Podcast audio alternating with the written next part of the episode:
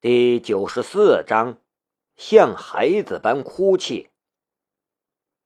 而且他已经放弃挣扎了，把当初发生的一切一五一十的交代了出来，没有刻意辩解，也没有隐瞒什么。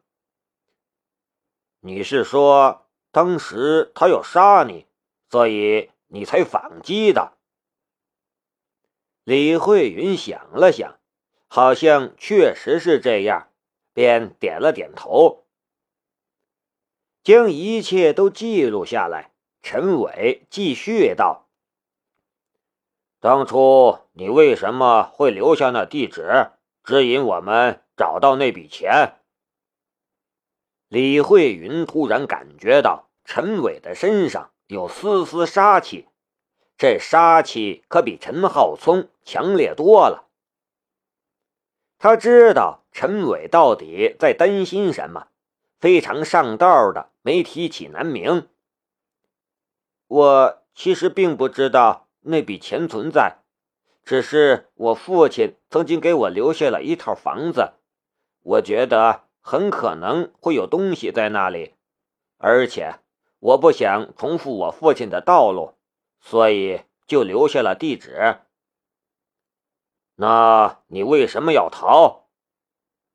我害怕。李慧云道。陈伟轻轻的点了点头。这家伙算是上道，没说什么不该说的。然后他话锋一转：“我们调查到了你的身世，你出生于一九九八年十二月十七日。”你的母亲是刘玉花。是，李慧云道。他没想到陈伟竟然连他的身世都扒出来了。如果当初那些毒贩有这种能耐，他说不定早就死了。你五岁那年，你母亲去世之后，你就跟着你父亲离开了老家。然后你在做什么？跟我父亲嗯东躲西藏。李慧云吞了吞唾沫。母亲的去世是一次转折点，就是那时候，父亲觉得自己再怎么抛头颅洒热血，竟然都保护不了自己的家人，加上被梁三发蛊惑，这才走上了邪路。而在那之前，尽管很少见到父亲，但生活却幸福美满。就算是现在，偶尔午夜梦回时，他也会回忆起当初和母亲一起看父亲照片的日子。照片上那个人英武伟大，是个英雄。而现在死了的那个人，他是个人渣。陈伟又问了几个问题，李慧云一一回答了。然后陈伟把自己做的笔录递过去，说道：“如果上面所写的都属实，而且没有遗漏的话，就签名按手印吧。”李慧云认真看了笔录，很配合的按上了手印儿。他已经不打算再挣扎了，他决定接受自己的命运。陈伟把笔录交给跟着他一起来的警察，关了摄像机。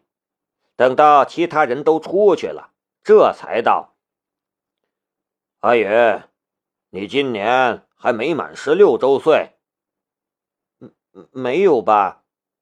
李慧云道。他甚至不知道自己现在几岁了。陈伟看着眼前的李慧云，他没想到李慧云竟然比陈浩聪年龄还小，看起来却是成熟多了，眼中都满是沧桑。若不是南明挖出了这条线索给他，怕是他还找不到办法帮李慧云脱罪。李慧云出生时，李土斌还在部队服役，所以他是出生在军区医院的，记录相对比较完善。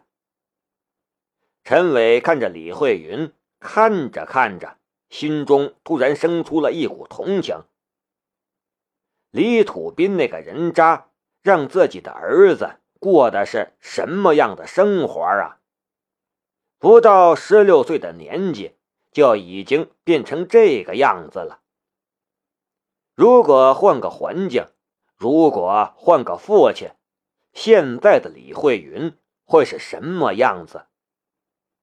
这也是一个可怜的孩子。如果有人引导的话。他说不定也会走上正途，正在校园里过着自以为苦逼，但在很多人看来却非常幸福的日子。现在的一切证据都表明，李慧云杀人完全是出于自卫，属于防卫过当，而他的年龄不到十六周岁，会从轻量刑。有了这一些。李慧云的未来或许会有些转机。明天我就会把你移交。你还有什么要做的事吗？要见的人吗？陈伟问道。那一刻，李慧云是多么想要见一见齐明来，但是他最终还是摇了摇头。没有。他没有朋友，没有亲人，没有人关心他，也没有人会想念他。这样就很好了，他何必再连累别人？那就走吧。陈伟打开了李慧云的手铐，李慧云站起来之后，很自觉的双臂并拢，让陈伟给他上铐子。但是陈伟只是把一件上衣搭在了他的手上，叮嘱他道：“别想跑，明白吗？”李慧云沉默的点了点头。跑，他还能跑到哪里去？上车，陈伟开了辆警车过来，让李慧云上了副驾驶，然后打电话给家里。孩子他娘，晚上我带个朋友回家去吃饭，你多做点饭。挂了电话，陈伟对李慧云道：“我问过朋友了，你这种情况最轻可以减刑到两年。”李慧云没说话。两年时间其实并不长，我会让人帮忙关照你。在里面不要学坏，多学点知识。出来之后就去上学，到时候我去接你。李慧云还是没说话。还有，你给我的那个地址一直是在你母亲名下，等你出来了可以补个手续。李慧云依然没说话。陈伟也就不再说话，打开了收音机，一首歌从音响里飘了起来。向前跑，迎着冷眼和嘲笑，生命的广阔不经历磨难怎能感到？命运它无法让我们跪地求饶，就算鲜血洒满了怀抱。李慧云突然很想哭。但是他还是没有哭。开着警车停在了自家的房门前，陈伟下车，指着面前一块空地，说道：“就在这里。”李慧云蹲下，伸手抚摸着那片土地，终于哭了起来，稀里哗啦的，像个孩子。这哭声是最后的告别。从今天开始，我的世界里再没有你。送李慧云上了囚车，陈伟心中也百味杂陈。因为李土斌的关系，陈伟不想插手对李慧云的最终处理，为了避嫌，还是把李慧云移交给了青阳的警方。毕竟，这本质上是一次围绕毒品开始的争端，不论是杀人还是其他的什么，都是其中的一部分。还是就给青阳那边处理吧。而他到了吴北之后，第一桩杀人悬案也随之告破，他神探陈伟的大名也越发响亮了。本来对他还颇不服气的一些人变乖了不少，这倒是意外之喜。秋车还没到青阳市区。就拐进了一个偏僻的小院子，李慧云感觉到了不对，顿时警觉起来。难道现在还有人胆敢在这里劫囚？